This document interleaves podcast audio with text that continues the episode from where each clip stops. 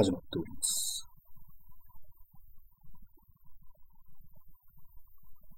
えっと、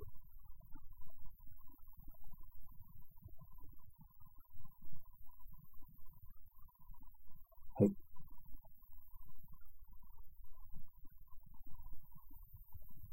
告知をしました。告知をしました。またマイクの位置を間違えてます。ちょっと変えますね。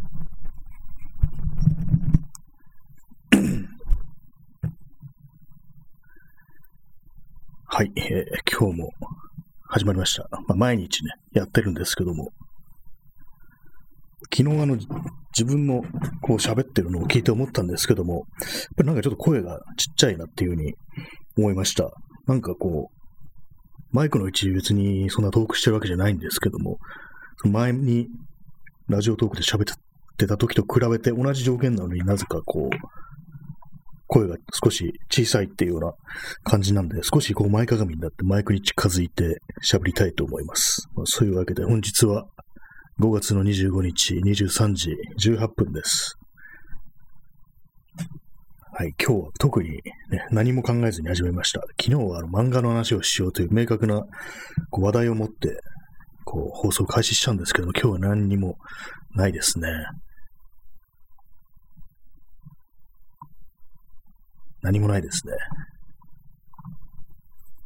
今何をしようと。まだ、まだ0人なんで、まあ自由な時間です。ここは、誰のね、誰も聞いてないというわけで、何を喋ってもいいなというふうに思ってるんですけども、やっぱりこう、最近のまあね、五輪関係のニュースだとかそういうのを見てると、本当にこう、ちょっと物騒なこととかをこの SNS で言ってしまいたくなるような、そういう感じなんで、ちょっと気をつけないといけないな、なんていうふうに思って、でまあ、そういうね、悪いニュースをこう毎日見てると、やっぱりこうなんかこう、イライラみたいなものがかなり、こう、鬱憤が溜まってきますね、やっぱり。なんか少しね、ちょっとね、爆発してしまいそうな、になるようなね、そういう瞬間というものがあるんですけども、皆様いかがでしょうか？どのようにして、こう、そういう、気持ちを解放してるんでしょうかっていうふうには思うんですけども、まあ、ただ解放することもなく、ひたすらこう、ね、我慢してるという人が多いのかもしれないですね。まあ、大体そうですよね。本当に、あれですよね、こう、そういう気持ちを解放するとなったらもう、ね、あれですよね。まあ、か核ミサイルでも撃ち込まないと、こう、解消されませんからね。ね、こう唯一の被爆国なのにこういうふうに核ミサイルという感じでね、こうネタにするっていう、非常に良くない癖がありますね。そんなものは撃ったらもう、ね、汚染されるし、人がたくさん死ぬしっていう感じなんで、良くないんですけども、どうもね、極端な例として、一つ、あれなんですよね。核兵器を出してしまうっていう、そういうのありますね。ちょっとあの、一瞬ミュートします。咳払いするので。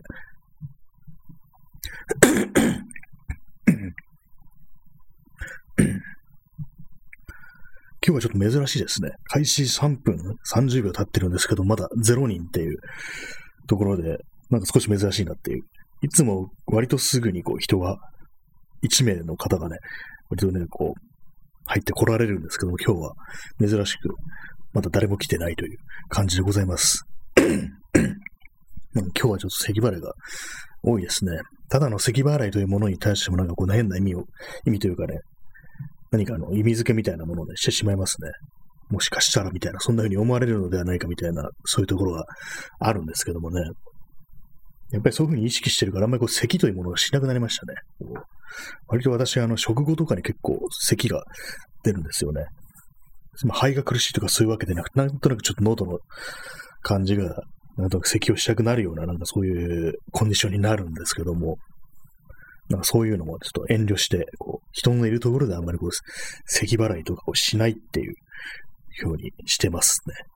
まあそこまで気にすることもないのかもしれないんですけどもね。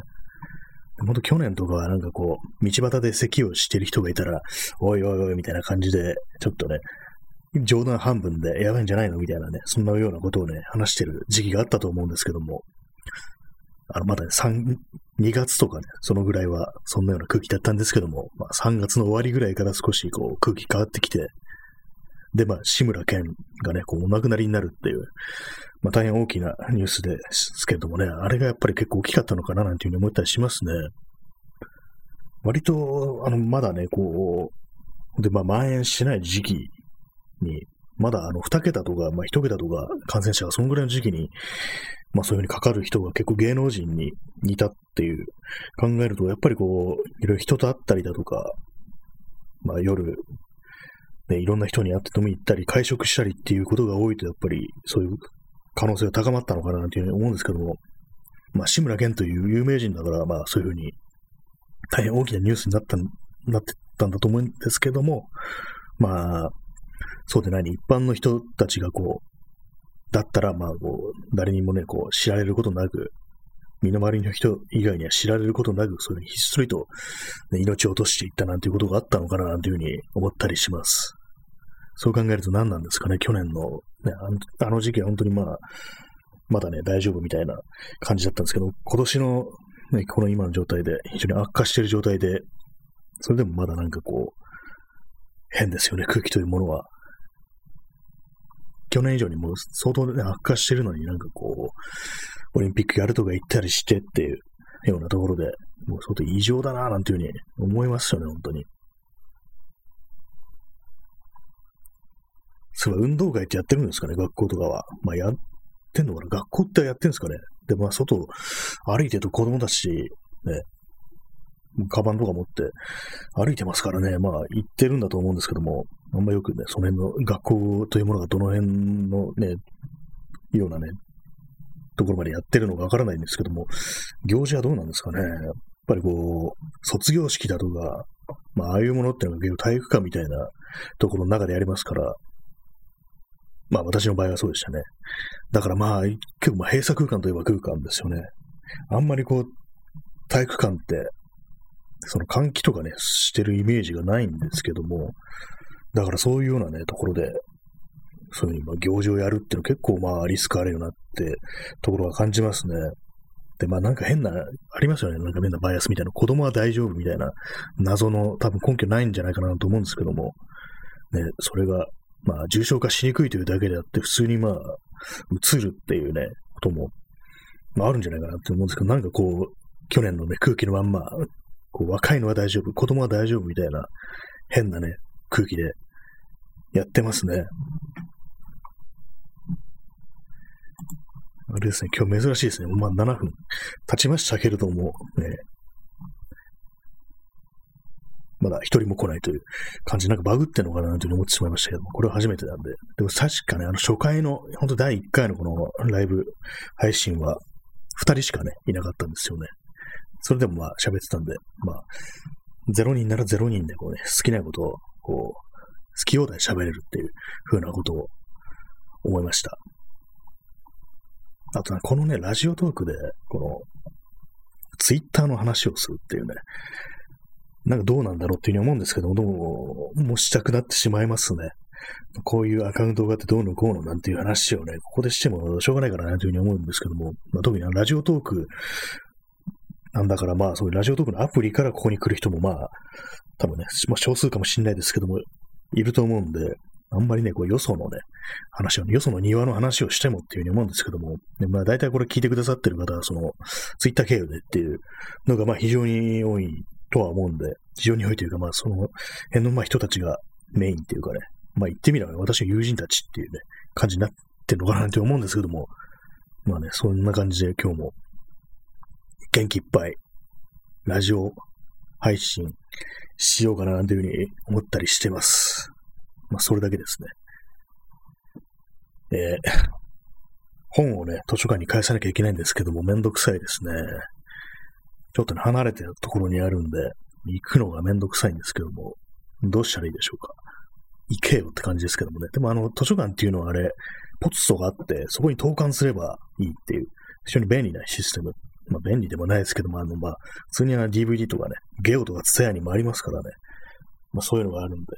時間がこう、あんまりこう、縛られないのがいいですね。夜遅くなってしまっても、そこまで行って入れればいいっていうことなんで、まあそれはいいな、なんていうふうに思うんですけども、あれですね、なんていうかこう、図書館というものも、あの、昔と比べると、なんかこう、非常にまあ、それからもね、スタッフの方が、職員の方のなんか、なんか妙に、妙にって言ったら失礼ですね。ま、とてもなんかこう、すごい丁寧で親切っていうような感じで思えるんですけど、昔はあんまそうでもなかったような気がします。まあ、どっちがいいかって思いますね。なんかこう、やっぱりこう、ね、まあ、どうでもいいですね。それだけです。まあ、そんなわけで、本日も始まりました。えー、5月25日の、何ですかね、これ。夜部屋で朝を待つのライブ配信というね、そういう形なんですけども、あれですね、まあ今日は珍しくあの10分ほど誰もいなかったっていうことがね、あったんで、もう、もうその10分でこうめちゃくちゃに、こうね、もう犯罪予告とかをね、してました。もう本当にもうあいつをね、こうどうにかするみたいなことしか言ってなかったですね。もう核兵器をがどうのこうのとか、そんな話ばっかりしながらこう、始めてるんですけれども、まあ、それ以外に何か言いたいことがあるかというと、そうでもないんですよね。まあ、こんだけなんか世の中の空気が悪くなってくると、いろいろ言いたいことも増えるかななんていうふうに思うんですけども、いざこう始めてみると、ね、こう頭の中真っ白になる感じで、やっぱり同行した怒りというのはなんかこう、逆に沈静化を招くみたいな、そういうところがあるのかもしれないですね。あ、DJ 特命さん、通知が来るタイミングが、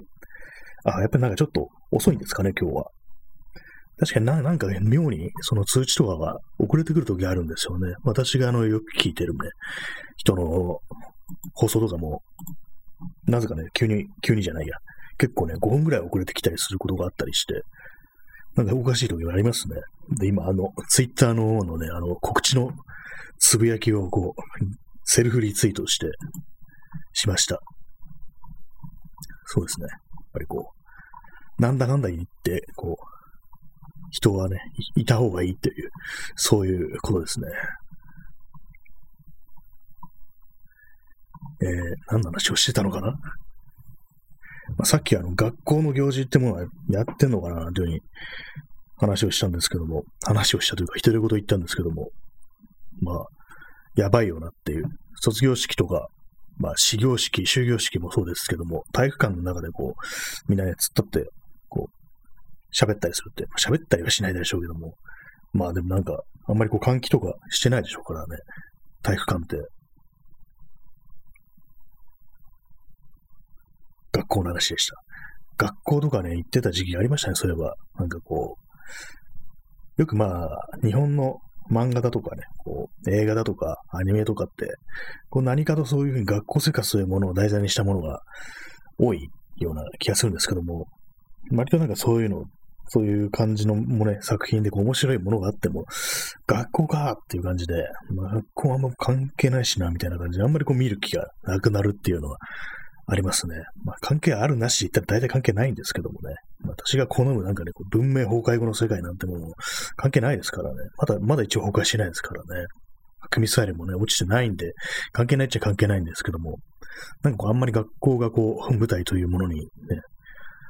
対そういう作品に対するなんかあんまこう、乗れないというような感じっていうのは少しあるような気がしますね。まあ、どっちでもいいんですけどもね。そもそもアニメとかあんま見ないんでね。アニメ、アニメの話はできないですね。やっぱ全然見ないのでね。私も見るのは本当にこう、昔のね、ものしか見ないという。今何を言っていいかわからなくなってね、ちょっと絶句してしまいそうになりましたけども、まあそういう感じでした。あれなんですよね、あのー、なんでしたっけ、まあ、この放送が、あのラ、ラジオトークのライブ配信というものが、こう、スマートフォンがないと聞けないと、このアプリ経由からしか聞けないんで、まあ、どっかよそに、ね、アップロードしようかななんていうふうに思ってね、今日さっきまでいろいろ調べてたんですけども、なんかどう、どうも今日は元気がないというか、なんか調べ事してこう、作業したり、手を動かしたりする記録が全然なくって、その作業が全然できず、一応なんかこの、まあ、あの、前々回の放送であの、ね、ラジオネーム、カジュさんという方から、ヒマラヤというサービスが、あの、無制限でアップロードできるというような、ね、こと、貴重な情報をいただいたんで、ちょっとその関係でちょっとね、一応調べてみたんですけど、他にも一応あります？なんか、ポッドキャストサービスで無料プランでも無限にこう、時間は分数はね、アップロードできるっていうのがあって、それ Acast っていうやつなんですけども、それも海外サービスで全部英語の、まあ、それか、まあ、そのね、カジュさんのにご紹介していただいたそのヒマラヤがどっちかっていう感じにしようかなと思ってます。まあ、それと同時にあの、YouTube の方にも一応アップしようかなと思うんですけども、YouTube の場合だとあの動画をつけなきゃいけないというわけで、まあ画像1枚でいいんですけども、なんかちょっとね、あの、あれをやろう、やってみようかなって思ったんですよ。あの、波形っていうんですかね、あの、スペクトラムとかいうのかな。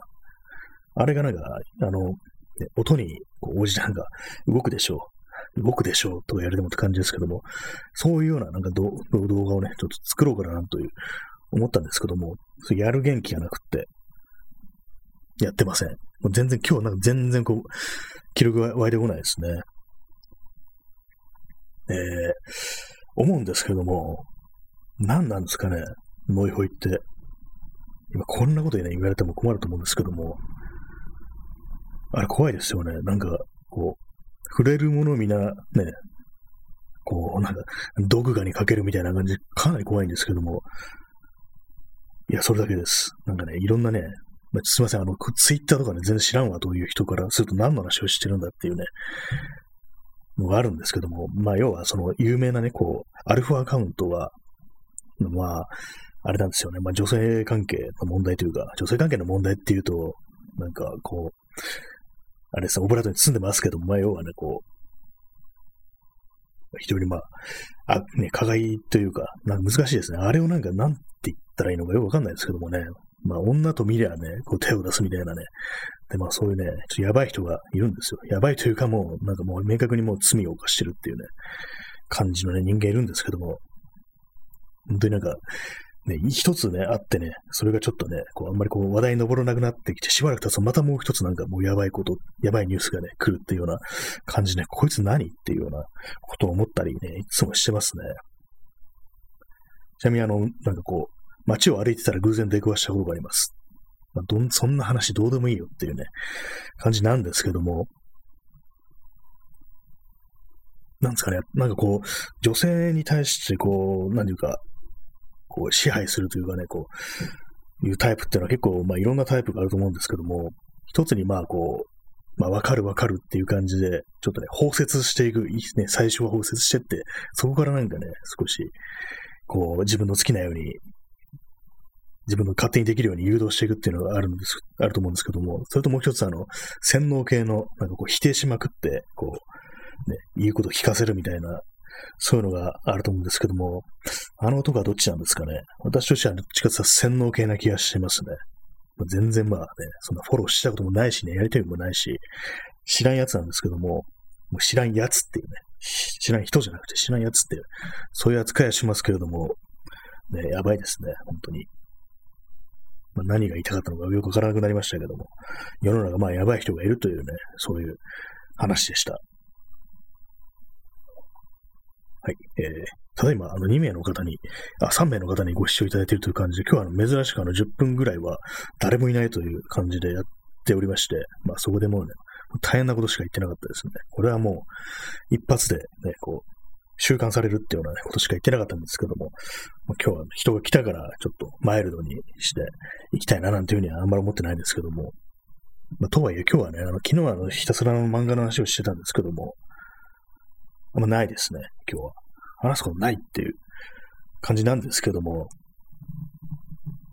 まあ、漫画の話、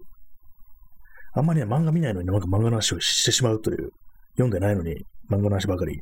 ばかりっていうか、まあ、それなりになんかこう、話せてしまうっていう。なんなんかこうね、あんまりこう、ちょっと、ちょっとセルアウトしてるみたいなね、してないんですけども、別に、そんな、普通の話なんですけども、なんかそんなこと考えてしまうんですけども、かといってなんか自分が、こうね、一番こう、自分らしい、こう、トークの、ね、テーマというのは何だっていうふうに思うと別にそれも思いつかないんですよね。まあ、こういうなんか思いつかない思いつかないって言ってるのが、なんかこう、そういうね、あれ、まあ、自分なのかなっていうふうに思うんですけども、まあ、そんなこと言われてもという感じですね、聞いてる人からしたら。今日はどうなんですかね暑かったんですかね。暑かったですけども、暑いんですけども、それだけなんですよ。今日本当になんかね、ちょ無のね、気持ちでいたので、こうあんまりこう、話題が出てこないんですけども、昔、昔、ちり紙交換というものがあったらしいんですけども、まあ、要は新聞とか、そういう古新聞、古雑誌というものを引き取って、まあ、回収してリサイクルですよね。で、その代わりにトイレットペーパーをくれるっていうね、そういうようなサービスがあったらしいんですけども、あれはいつ頃なくなったんでしょうか？どうなんですかね。そしてね、あの、一月ぐらい前ですかね、一月ぐらい前ちょっとね、道を歩いてたら、あの、石焼き芋がね、こう、やってたんですけども、なんか石焼き芋がこの、出てる、ね、時期っていうのがだんだん伸びてきてるっていうか、結構暖かい時期にもまだね、石焼き芋を見るなんていうことが結構増えてるような気がするんですけども、何年か前にあの、ね、9月ぐらいに石焼き芋を見て、まだそれは早いでしょうっていうふうに思ったことがありますね。たまになんかそういう感じで、こう、季節感というものがなんかこう異常になってるような感覚があるんですけども、それだけです。どうでもいい話しかしてないですね。あの、じゃあね、あの、布団の話しましょうか。布団の話。布団っていうものはあれ、洗えないですよね、布団って。あれに何かこぼして一体どうすればいいのかなと思うんですけども、まあ、あの、なんか、叩いたりしてね、こう、やったりして、まあ、あれですね、あと、ファブリーズがするなんていうね、ありますけども、それだけです。まあ、洗いたいんです。なんか、なんか変なんです、色が。ね。色が変なんですよ。枕もね、枕もなんかね、だんだんだんだんと黒っぽくなってきてて、これ小回りしていいのかなっていうふうに思うんですけども、それもあの枕カバーがね、ちゃんとしてるんですよ。でもなんかね、その貫通してんだかなんだか知んないですけども、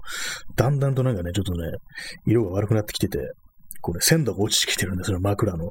だからあれもなんかちょっとね一回ね、洗いたいななんていうふうに思ってるんですけども、多分中に何が入ってるのかよくわからなくって、まあ、あの、ものによってあの、ストローをね、こう細かく切ったような、あの、ね、プラスチックっぽい樹脂製のなんかこう、輪っかみたいなのがたくさん入ってるってのありますけども、もしそういうやつじゃなくて、なんかこう、水を吸ったらまずいようなものだったりしたら、ちょっと、あれだなと思って、なんかまだ、ね、こう、洗うというね、水洗いするという、こう、勇気が持てないでいるんですけども、でもなんかちょっとね、あの、見るたびに、その黒っぽくなったね、枕を見るたびに、ちょっと嫌な気持ちになるんで、もうそのうち洗ってしまいそうですね。あ、DJ 特命さん、えー、コインランドリーでいけませんかね？布団洗濯。あ、そうですね。確かに、コインランドリー、コインランドリーならいけるのかな結構でも、でかいですよね。はい、入るのかな？私のね、近所のコインランドリー見ると、まあ、割とそのサイズは普通なんですよ。その洗濯機のサイズ。まあ、乾燥機に入りそうですけども、なんかね、いまいちこう、ちょっとね、怖いような感じしますね。まあ、枕はね、枕はいけると思うんですけども、枕をなんか乾燥機入れたらあれですね、なんか悲惨なことなりそうですね。ちょ熱が強すぎて、こう内部のそのね、こう、中身がなんか縮んだりしそうっていう、まあ、もしね、プラスチック製とかだったらなんか溶けちゃったりするんじゃないかっていうね、気がするんで、一体どうしたらいいのかっていうね。あ今、ハートマークをいただきました。ありがとうございます。これね、右下のハートマークのいいねボタンみたいなのを押すと、ぴょってね、上になんかハートが飛んでくんですよね。もう焦点していくんですよね。また一つね、こう、命が失われたなんていうふうに思いながらね、その眺めてるんですけども、また一つ、っていうとなんかね、こうまた一つ村が死んだでしたっけ？あの、風の谷のナウシカの冒頭で、こうね、不快に飲み込まれた村を訪れて、また一つ村が死んだっていうのがたまになんかそのね、思い出したりしますね。そのセリフだけ。まあ、別にそんなに、ね、宮崎駿作品に詳しくはないんですけども、でもあの、原作一応読みましたね。人に借りて。字がね、字っていうかなんか、なんかと細かく書いてあって読むのが大変でしたっていうね、そういう感想を持ちましたけども、よくこんなん一人で書いてるよなっていう。一人、一人なのかな？わからないですけども、まあ、偉いこと書いてるな、みたいなふうに思いました。まあでも、その部分がでかかったからですかね、あの単行本のサイズが。大判っていうんですかね。まあ、それだけです。また漫画の話をしてしまいましたね。たまにはね、他のなんかね、アニメの話とかしろよっていうね、ことですけども。以上です。あの、私あの、パソコンのキーボードを、メカニカルキーボードっていうね、あの、非常にあの、打つときのね、音がなんか小気味良いような、小気味良い通り越してちょっとうるさいようなね、感じのやつを使ってるんですけども、最近それそれ疲れてきて、うるさいなっていうのと、あと、位置が高いっていう、私のね、このパソコンのキーボード置いてある作業台なんですけども、それはあの、少しね、高いんですよ、その、床からの高さが、床から、高さが高いってなんだって話ですけども、まあ、高いんですよね。だからまあちょっと、構えると、構えるっていうか手をね、置くとなんか少し窮屈というか、肩が疲れるよっていうのを思うんで、もう少し薄っぺなキーボードにしちゃうなんか手首とか疲れないで済むのかななんていうふうに思ったりしてるんですけどもね、まあ、せっかくなんかこう、まあいいよね、音出るとかね、打ち心地のいいものを買ったのになんかまた、そんなた1年も使わないで新しいものにするのもなんかなと思って、ほったらかしにしてますね。でもなんかだんだんちょっと、ね、さっき気になってきて、なんか打ちづらいような気がしてきたっていう。最初はこれでいいっていうふうにね、こう、思ってたんですけども、なんかこう嫌になってきたんですよね。まあ以上です。安いやつです。もう。多分ま定価で4000か5000のやつっていう、まあこの手のやつ、キーボードにしてはまあ安いっていうやつなんですけども、キーボードもそういうメカニカルキーボードっていうのも、ちゃんとしたやつっていうのはすごく高いですね。なんか、2万円ぐらいね、こう、したりするんですよ。まさすがにね、そこまでは、なんかそんなにいらんという感じで、まあね、お金出す気はないんですけども、まあこんな話を聞いてどうするんだというね、ところですよね。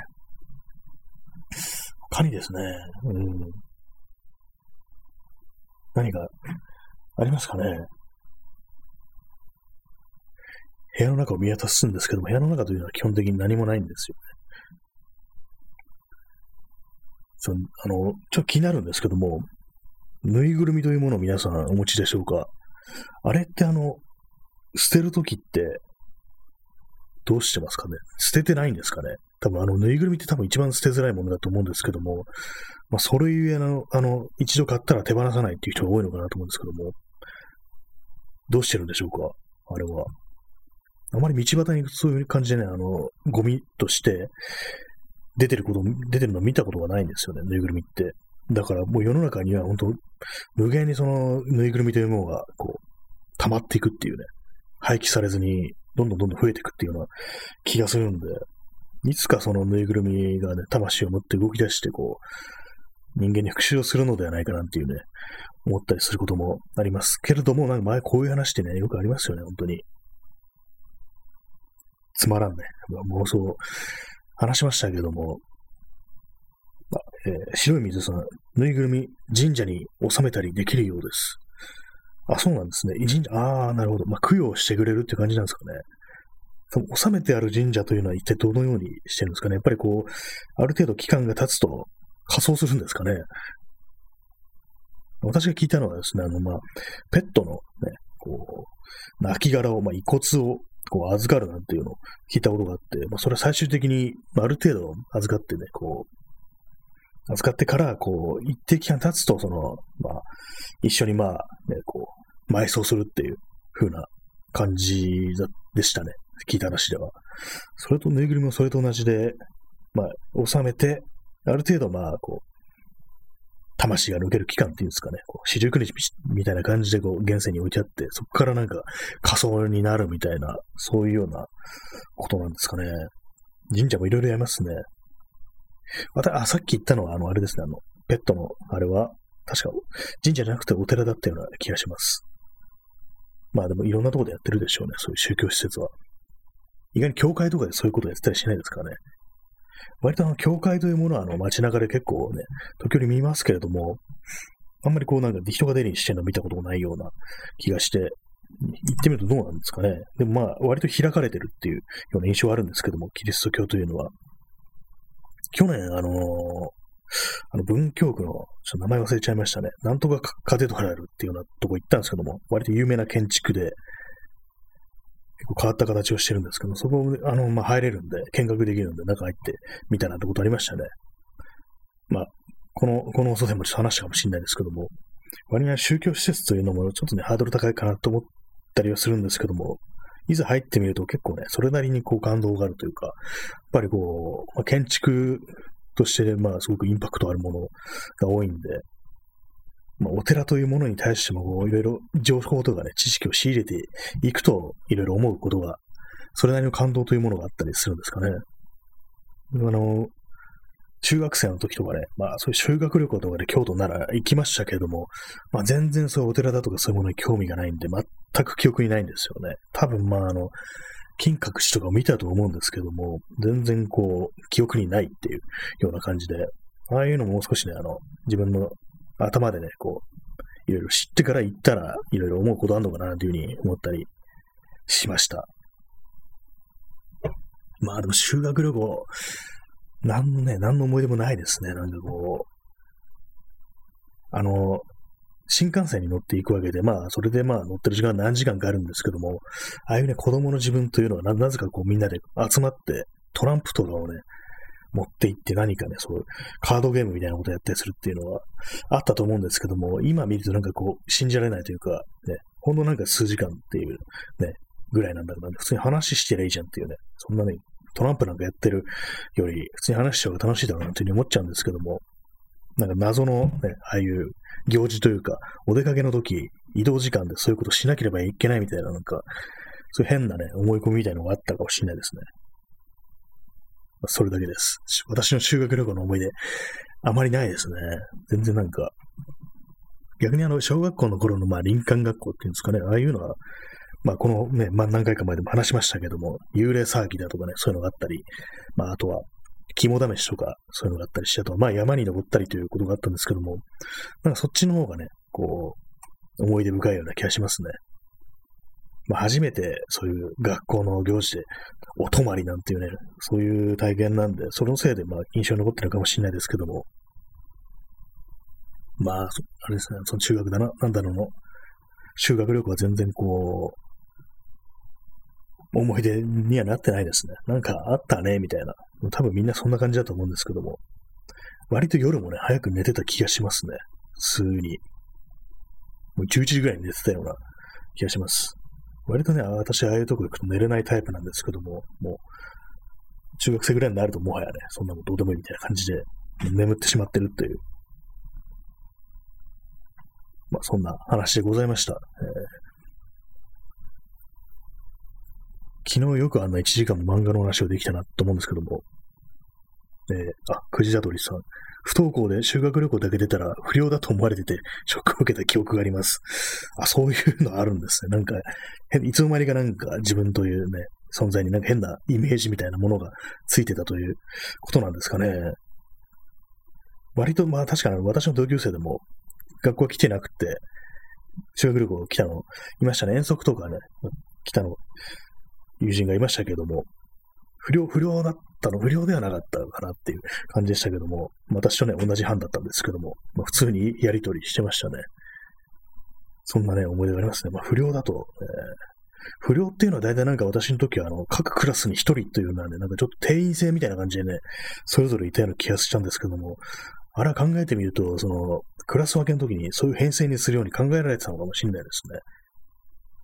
まあ、ね、それはね、あの、私の同級生のね、その、不良たちはね、こう、卒業してから、まあ、あの、ニュースで見るというようなね、そういう感じになりましたけども、まあ、卒業してからは会ってないですね。だからそのね、不良の一人に、あの、漫画をね、借りパクしてるんですよね。以上です。もうね、もうさすがにちょっとどっか行ってしまいましたけども、あったら返さなきゃいけないのかなというふうにね、たまに思うてる時、思い出す時ありますね。それもあの、借りたのが、その、それが不良になる前っていうね、小学生の時に借りて、でも返す返す、つってんのに、まあ別にいいよっていうふうに言われてて、で、中学帰ったら不良になって、こう、まああんまり学校来なくなったなんていうね、そういうことありましたけども、で、まあ卒業したら、まあニュースで彼のね、こう、名前が出てるのを見たなんていうことがありました。まあでもまあ別に元気でやってるのかななんていうふうに思うんですけども、まあ旅行の思い出自体があんまりないですからね、私は旅行自体ね、こう全然こう、しないんで、まあ、よくあの、最近コロナが収まって、またね、海外旅行とか行けるようになったらどうのこうのなんていうね、話を聞くんですけども、ね、これ終わったらなんかこう、ね、本格的に行けなくなるんじゃないかなっていうね、そういう感じもしてしまったりししてしまいますね。それもなんていうかこう、まあコロナが収まらないというわけでなくて、収まったとしてもあまりにも世の中悪くなりすぎてて、そういうようなね、こ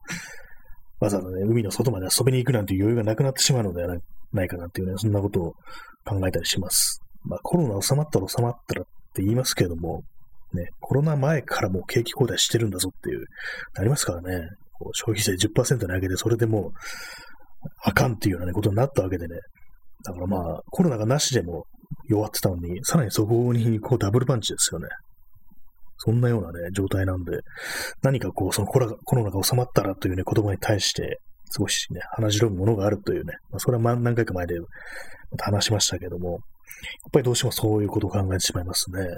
まあ、そもそも人が死んでますからね。まあ、そんなわけでね、もう、何を話そうかなって思うと、そういうやっぱりこうマイナスの話題というものにこう、接続されてしまうんですけども、最近皆様は何かいいことがありましたか？私は特にないですね。今日あの、あれを、ゴミ箱をひっくり返してしまい、中身をぶちまけてしまいました。以上です。それだけなんですけど、まあ、あの、そういう時あの、ほうきとちりとりあるといいな、なんていうふうに思うんですよ。片付けるのが楽だから。以上です。まあ、そうなんですけども、あの、ほうきというものを結構なんかいろいろあるみたいですね。あの、いい悪いっていうものが。あの、ものによってあの、白の木の葉っぱっつうんですかね。あの、ふさふさしたやつ。あれをほうきにするのがいいっていう。あれがいいほうきだなんていうふうに言って、で、まあ見たりするんですけど、ホームセンター行くと、買いませんね。ななんか、うん、なんかこれ気分上がらない買い物だよなっていう感じで、結局買わないんですけども、まあそれだけですね。ない、ないですね。本当になんかこう、あれが、あれがないですね。本当にまあ今日も一日お疲れ様でしたとしかね、言いようがないんですけども、本当に、昨日は漫画の話をしたらあんだけなく喋れたというのに、ね、それがなくなってしまうと、こういうふうに、また、またしても口ごもるというような感じになってきてしまってますね。何ですかね何を、何を話せばいいのか映画の話をすればいいのか映画の話っていうのはもうみんなね、こう、してるんですよね。なんかこう、ね、何かについて話すとなったら、こう、そういうような映画だとか音楽だとか、漫画だとかね、本だとかそういうものだっていう感じなんですけども、私別にそんなにこだわりないし、みたいなね、ことをどうしても考えてしまい、まあそう言いながらもね、今あの、今まで見た映画のリストみたいなものをね、こう、見ています。今年はですね、あの、何本見たかな ?1、2、3、4、5、6、7、7本ですね。今年見た映画7本。まあもう半分、半年ぐらいね、経ちますけども、今年、年明けて、7本しか見てないっていう感じですね。しかも大体ね、大体っていうかね、これ全部ね、この、ポッドキャストで、ラジオで、話題にしてるっていうね。つまり、今日、今年見た映画の話を今日はできないっていうね、もうすでにもう、気質だからっていうね、感じになってきてしまってますね。去年、なぜかね、あの、私、あの、リングを見てますね。あの昔の怖い映画。割となんかね、友達がこう、リングはね、やばいっていうようなことをね、言ってて、結構あの、やっぱり不気味でしたね。なんていうかこう、まあ、DJ 特命さん、夏休みの宿泊訓練に参加しなかったら、その宿泊訓練でいじられた人が、夏休み明けから不登校になったらしく、宿泊訓練に参加した奴らの加害者っぷりが怖い。高校3年間を通じて同級生の多くと疎遠で終わったことの原因は今になれば、あ、そういうことなんですかね。夏休みの宿泊訓練に参加しなかったら、えー、まあ、そこで、まあ、いじられたと。あ、どういうことなんですかね、これ。えー、宿泊訓練でいじられた人が、まあ、開けてから学校来なくなったと。まあ、何、何があったということです。何かがあったということですね、宿泊訓練で。なるほど。怖いですね、でも、ねこれあの、高校の時っていうことですかね。高校生にもなってなんかこう、なんですかね、その、変な、いじりみたいな感じで、こう、人をね、学校に来れないような、来なくなるようなところまでね、追い込むようなことがあるんですかね。なんか気持ち悪いですね、なんか。うん。私も高校のね、同級生、もう全然知らないですね。疎遠と、疎遠というか、まあ、誰だお前らっていうね、感じで全然こう、ないんですけども、まあ考えてみるとそうですね、あの、学校、学生時代、学校時代のね、こう友人たちは今全部もう切れてしまいましたね。別に切りたくて切ったわけではないんですけども、なんかこう、やっぱりこう、ね、何かが、我々の中を引き裂いてしまったっていうね、そんなような感覚がありますね。まあ、それ全部ね、こう、サッチャーのせいだなんていうふうにね、思ってるんですけどもね。まあ今のはこう、例えとして、物の例えとしてね、サッチャーという、あの、学びを出しましたけどもね、まあこの、社会の悪さですよね。そういう人と人のね、引き裂くようなね、ものがあるというね、この社会には。宿泊訓練。高校の時宿泊訓練というものは、私はなかったような。あ、あの1、1年生の時ありましたね。なんかどっか、こう、なんか温泉地みたいなところ行って、最初の最初だから、こう、まあ、それが、で、まあ、仲良くなるきっかけになるみたいな感じだったかもしれないです。まあでもあんまりこう、記憶にないですね。全然ないですね。そう、あの、一緒にこうな、ね、部屋になったね、こう、クラスメートは、ちょっとね、夜中にこう、なんか怖い話しようよ、みたいなことをね、しきりに言ってきて、で、そのね、言ってきたね、その、彼は、すごいね、顔が良くって、ルックスが良くって、他のね、クラスとかね、学年とかからね、こう写真を撮りにね、女子生徒が来るっていうぐらいのね、こう、男前だったんですよ。今風に言うと何ですかね、あの、2枚目ですかね。はい。そういうね、そういう非常にまあ、ルックスのいいね、彼だったんですけども、なんかこう、ね、夜中になるとこうね、えぐいね、こう、下ネタをね、なんかね、こう、連発するという感じで、意外だな、なんていうことを思った覚えがありますね。そのぐらいしかないですね。やっぱりこう、思い出というのは。やっぱり夜眠れないもんですからね。そういう話をするしかないっていうまあね、その怖い話しようよっていうふうに言ってたんですけど、結局誰からも怖い話が出なかったなんていうね、そういう記憶あります。まあそう簡単に怖い話出てこないですよね。よっぽどね、普段から食べてないと、やっぱりこう稲川淳二というのは特殊なね、技能を持ってる人だなっていうふうには思ったりしますね。ネタっていうのは本当に普段の暮らしとか人と会ったりして、これどんどんどんどんね、こう貯めて、普段から貯めておかないと、こういうふうなラジオ放送でポンと出すのも、ね、すごい難しいでしょうね。こう本当にまあね、私もそんなに人付き合いというものがね、あんまりないんでね、新ネタがね、ほんと飛び込んでこないんですけども、まあそういうね、こうネタというものをね、そのネットから仕入れるようになってくると、そしたらもうね、みんなね、こう話すことが同じになってしまうっていうね、そういう感じになるんでね、だからまあ、うんうんって言いながらこうね、よくわからない話をするしかないんですけどもね。以上です。そんなね、感じで、そう、修学旅行、意外にないですね。割となんかこうね、こう、世の中的にはそういうなんかいろいろ面白いことがあったなんていうようなイメージで捉え捉えられがちな、こう、なんか子供時代のね、そういう外泊というものですけどもね、全然ないですね、そんな。私があの、なんか小学校の時に林間学校で行ったところは、あの、水道があるんですけども、その生水飲むなっていうふうに言われて、お腹壊すからっていうふうに言われて、飲めなかったんですよね。まあ、飲めなかったって言っても、まあ、勝手に飲んじゃえばよかったんですけども、なんかお腹壊し嫌だなと思って、やっぱりまあその辺は先生の言うことを鵜呑みにして、こう、ね、その、喉の渇きに耐えるっていう感じだったんですけども、どうもね、その印象ばかりが強くなって、その林間学校というと、さっき言った幽霊騒ぎと、なんかすごく喉が渇いたっていうね、それを思い出してしまいますね。そして、あの、朝食とかに出てきた、なんか、メニューが薄いハムに、なんかフレンチドレッシングに、申し訳程度のね、千切りのキャベツっていう、本当になんかね、あれな感じの、ね、朝食だったような、それを思い出します。ちょっと座り直しますね。椅子がギシギシギシギシ言うんですよ、これは。はい。えー、ハムの話でした。なんか四角いハムってありましたね、そういえば。昔。あれ今あるんでしょうか？なんか妙に四角いハム。あのよく業務スーパーに行くと結構まあでっかいのがありますけども、割となんか独々しい色のハム、ね、赤っぽいような、オレンジ色っぽいような、そういうパッケージのハムありますけども、あれなんか見てると、たまにあれ一個全部買って、かじってみたらどうなるだろうっていうの思うんですけども、まあ一口で終わりですよね。ハムっていうものはなんかこう、ね、日本人というか、の食生活に割となんか身近な気がするんですけども、なんか変な存在ですよね、ハムって。ハムエッグっていう言いますけども、なんか薄い肉がね、一枚脇にあるっていうような感じで、でもなんかああいうものはたまに食べたくなる時あります。外でね、あの、まあコロナ以前ですけども、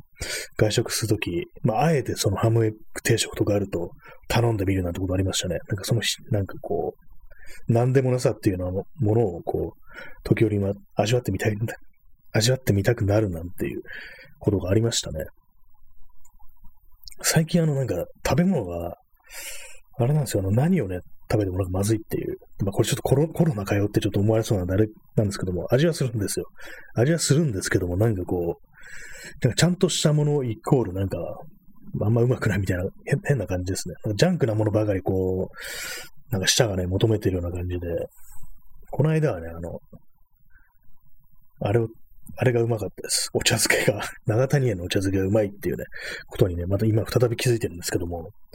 一時期、あの、夏の暑い時期に、お茶漬け、あの、冷たいお茶漬けをね、こう、食べるということにハマってる時期があったんですけども、それはですね、まあ、普通のまあご飯に、まあ、お茶漬け海苔をかけて、そこにあの氷をね、こう、3、4個投入して、製氷皿から、冷蔵庫から投入して、そこにまあ、水をかけるという感じなんですけども、それ以外にね、別に料理、料理というか、作り方あるかって感じなんですけども、そこに若干こう、わさびを投入するなんていうことをやってる時ありましたね。それだけですね。あの、わさびって結構あの、きついっていうか、あれなんか好きな人ほんと好きですよね、わさびって。ものすごいたくさん、こう、ね、寿司だとか、こう、刺身でもたくさんつける人いますけども、私はそんなにこう必要ではないというか、もう少しでいいでしょうっていうタイプなんで、あんまりこう理解ができないんですけども、そうですね。今何を言おうとしか忘れました。そう、わさびですね。わさびを投入するっていう、あの、わさびっていうと、ちょっと思い出してしまうことがあるんですけども、すみません、ちょっと今、あの、ご飯食べてる人いたら申し訳ないんですけども、あの、ジャッカスってありますよね。あの、なんかめちゃくちゃなことである人たちのめちゃくちゃな、ね、ムービー集。ありますけども、あれになんかあの、わさびをスニッフィングするっていうやつがあって、それはあの、粉のやつとかでもなんでもなくて、普通にすりおろしたわさびを鼻から一気にずっと吸い込むっていうあの、コカインみたいに、こう、吸い込むってやつなんですけども、それがね、あの、まあ、吸い込むのいいんですけども、まあ当然ね、穴にね、ものすごく来るわけで、そんなのがね、無理ですよ、耐えるのは。っていう感じで、それも、その人ね、吐いちゃうんですけども、たまに思い出すんですよね。あの、映画とかなんとかね、そういう映像作品でたまになんかそういう吐射シーンがね、あるのありますけども、それは本当にまあ本物のあれなんで、結構ね、見ててなんかちょっとね、もらえそうになりましたね。そんな、画面越しになんかね、もらもらうっていうね、ようなことになりそうな、なった、なりそうになったんですけども、まあ、そのわさびというとね、たまにそれを思い出してしまいますね。わさびのスニッフィングっていう。はい、えー、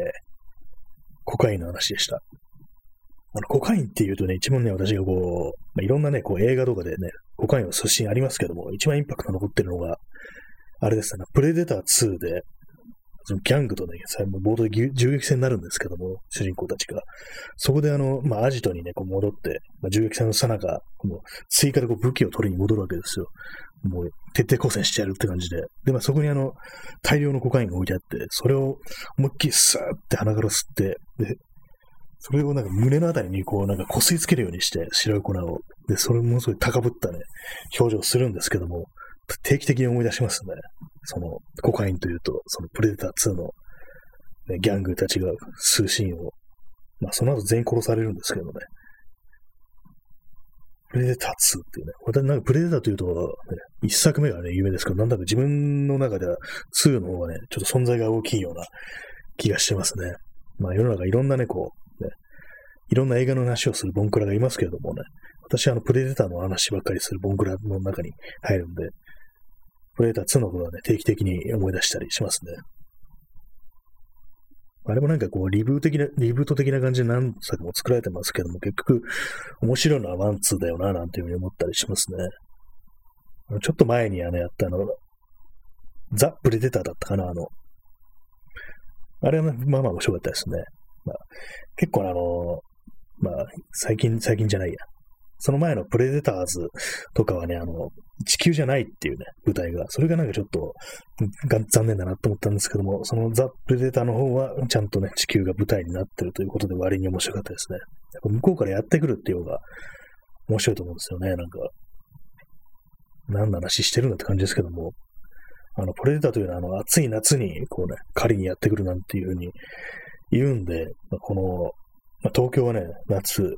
気候変動でますます暑くなってきてるんですけども、その、ね、プレデターの新作は、その東京オリンピック開催中の、ね、東京にプレデターがやってくるなんていうね、話だったら面白いな、なんていうふうに思ってたんですけどね。何を言ってるんでしょうかね。私の頭の中にあるね。私の頭の中のプレデターの話でしたね。以上です。えー、配信しようまであと10分っていう。今日なんかすごい中身のない話だけで、ほんで持たせてるところあるんですけどもね、昨日はね、結構なんかちゃんと喋れたような気がしました。いろいろな漫画の話をしたんですけども、あの、池上良一の初期短編集なんですけども、まあ、あの、隙間というウェブサイトで見ることができるって話をしたんですけども、あの前、私が前に見た時は、あの、無料だったんですけども、今見たら、なんか有料になってました。でもあの、平松真二のあの、短編集。確かね、地上最強の弟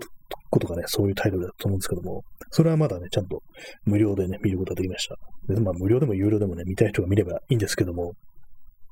昨日のあの、ね、めちゃくちゃな野球の漫画なんですけども、タイトルは、勝負っていうね、タイトルでした。そしてあのデビュー作、平松真二のデビュー作ということでね、これ、しょっぱなからあんな、ね、飛ばしてんだっていうね、思いましたね。あ、藤田瑠衣さん、えー、野球のやつのポーズの練習をしたくなりました。あれ、したくなりますね。あの、な、何このコマはっていうね。すべてが異常でしたね、あれは本当に。最後に、あのね、こう、満身創痍の状態でそのね、ライバルの打球を打った瞬間、打った直後の、あのね、右腕をこう、残ったね、右腕を高々と抱えて、飛べーっていうシーンとかね、かなりね、面白かったですね。まあ、その後ね、こう、悲惨なね、こう、結末を迎えるんですけども、なんかすごいね、あの、漫画でしたね、あれは。異常ですよね。本当まあ異常としか言いようがないっていうね、ばっかりなんですけどもね、本当に。野球、野球はなんか掃除で異常ですよね。漫画における野球っていうのは。大体みんな体がぶっ壊れるまでやってますからね。何でしたっけ、あの、サムライジャイアンツとかね、なんか多分昔の漫画なんなんですけども、立ったまま死ぬっていうね、魔球の投げすぎで心臓麻痺を起こして死ぬっていう、ね、一体何を、野球は何、何、死ぬのっていうね、大抵のなんか昔のそういう少年漫画ってね、命がかかってるっていう多いですからね。スポーツなのに人が死ぬっていう、まあ、ある意味ね、この非常に今の2021年の日本っぽいようなね、感じがしてますけどもね、もう漫画に近づいてきたのかなって感じですね。2021年の東京ではこうね、スポーツで人が死ぬっていうね、まあ、遠回しな、ね、あれですけども、そういうようなところがあったりして、まあ、そうですね、クリジャルさん、軍隊的ですね。そうですね、本当に今命がかかってるっていう、命まで取られないようなものがスポーツと言えるのかっていうふうに思いますけどもね、やっぱりこう、これ日本特有なんですかね。ぱりこう、そういうふうに追い込んでいくっていうことに対する、あれですよね、変態的ななんか欲求というかね、サディスティックな願望というのも非常に強い気がしますね。結構あのー、まあ、史実をね、出すのもあれですけども、あの、白虎隊ってありますよね。あれもなんか少年兵たちが、こうね、負けを悟ってみたいなね、こう、自陣へのね、負けを悟って、こう、なんか切腹して死ぬなんていうね、そういう、あれですけども、それをなんかすごくね、こう、感動というかね、こう、短美な感じでね、こう、や、なんか表現するっていうことに対して非常にな気持ち悪さ感じますね。まあ、DJ 特命さん、ブルース・リーも体を激しく使いすぎて、ピーだという説もありますね。死んだっていうこと書けないんですかね、このコメントには。あ、そうなんですね。ブルース・リー体を激しく使いすぎて死んだ。死因何なんですかねそういえばあんまよくブルース・リー知らないんですけども、なんか結構不審な感じがしますよね。ブルース・リーというと、息子のあのブランドン・リーがなんかこう撮影中の事故で、ね、死んだなんていうこともあって、なんか変なね、こう、曰くつきというかなんか変なね、イメージがあるんですけども、体を激しく使いすぎて死んだ。やっぱりなんかこう、期待すぎというかなんかこう、そういうのあるんですかね。あんな、あんなバキバキの体だから、ああいう、ああいうね、調子でやってたらやっぱりこう、心臓というものも、なんか弱ってくるのかなというふうに思ったりしますね。何事もやりすぎは良くないという、まあ、ことなのかもしれないですね、本当に。ブルース・リーといえばなんか電気映画みたいなやつありましたね。あの、アメリカの、で映画化された、ドラゴンとかなんかそんなようなタイトルのあって、結構なんか若い時は、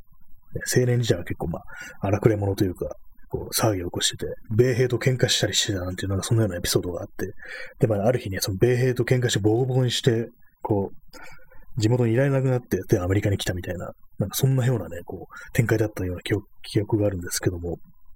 結構な悪だったんですかね。ブルース・リーも。まあ、よく知らないですけどもね。確かあの、あれでですね、あの、イップマンの最終作ですかね、あの、ドニー・イエンが出てる、最近なんか、や、公開したんだかなんだかあったみたいですけども、あれになんか結構ブルース・リーが出てきてましたね。まあ、見てないんですけども。こうあの、イップマンの悪役というのも、一作目はあのね、池内博之がこう、日本軍の、ね、あれで、琉球カルテの使い手なんていうのがありましたけどもね。結構ね、いろいろ、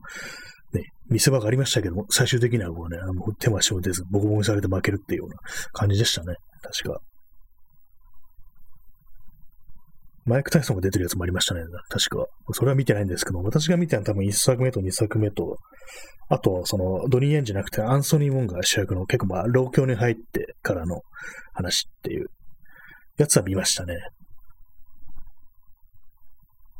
アンソニー・ウォンっていうね、まあ、香港映画のに出てくる俳優いますけども、確かな、アメリカのね、方の、なんかマトリックスに出てる人もなんかアンソニー・ウォンという名前の人がいたような気がして、一瞬どっちかどっちかわかんなくなりますね。以上です。何の話をしたんですか？マトリックスじゃなくて、アンソニー・ウォンの話ですね。アンソニー・ウォンというとあの、人肉まんじゅうでしたっけ？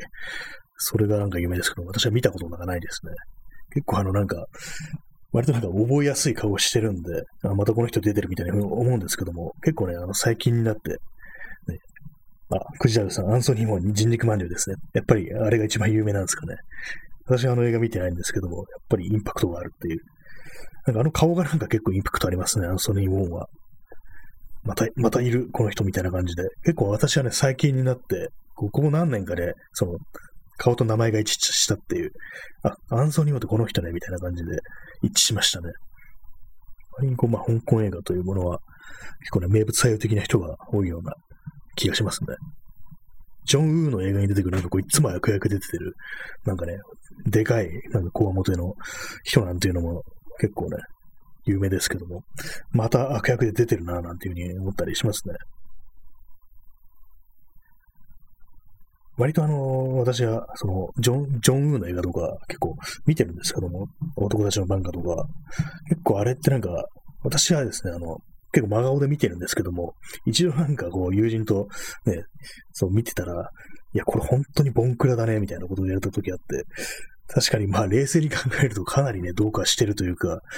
バッタバッタと人が死にすぎだろうみたいなね、なんかそんなようなこと思ったんで、結構ね、自分のね、こう見た見方というのはね、バイアスというかね、こう、真顔で見てたけど、確かに言われてみたらこれなんかおかしいよな、なんていうふうにね、思ってね、ちょっとなんか面白かったような記憶があったりしますね。結構香港映画のなんかこう、ベタベタのなん、なんていうんですかね、こう、エモーショナルな演技っていうの結構ね、割と好きではありますね。なんか妙にこう、なんですかね、男の友情みたいなものかなり過剰に描かれているというか、ね、本当になんかこう、ね、はしゃぎすぎでしょみたいなね、そういうシーンが結構あの、ジョン・ウーの映画とかがね、あったりするんで、なんか面白いですね、あれは。特に男たちのバンカーの一作目のあの、チョウ・ユンファとティロンがね、こう、ね、じゃれ合ってるんで、進路がね、こんなヤクザおるかみたいなね、こともね、思ってしまったりしますけどもね、ちょっと単なる友情の描写というよりは、なんか面白みたいなすらね、見えてくるっていう感じがあって、子供みたいにはしゃいでるっていうね、こんないかつい男たちが、割となんか笑ってしまったりするんですけどもね。まあ、そんな感じで、本日もまあなんと1時間もやってる感じなんですけども、意外になんか時が経つの早いですね、喋ってると。結構、今日はあまりこう、ネタがないななんていうふうに思ってなんか始めたんですけども、割にね、こう、時間が早く経っていったという感じで、なんだかんだ言って映画の話とかね、その漫画の話とかそういうのを知ってると、時間というものが早く過ぎるというふうに、そんなふうに思った次第でありますね。今日はね、結構コメントもいただけたので、なんかね、ありがとうございます。まあ、そういうわけで本日、えー、5月25日、日付変わってもうね、26日ですね。0時16分ですけれども、まあ、この辺りで終わりにしたいと思います。まあ、例によって明日もやります。そしてあのね、そろそろあの、ポッドキャストの方もね、更新しなければなというふうに思ってるんですけども、ね、どんだけ喋る気だって話ですよね。まあ、そんな感じなんで、明日もまあ一つよろしくお願いします。それでは皆様、おやすみなさい。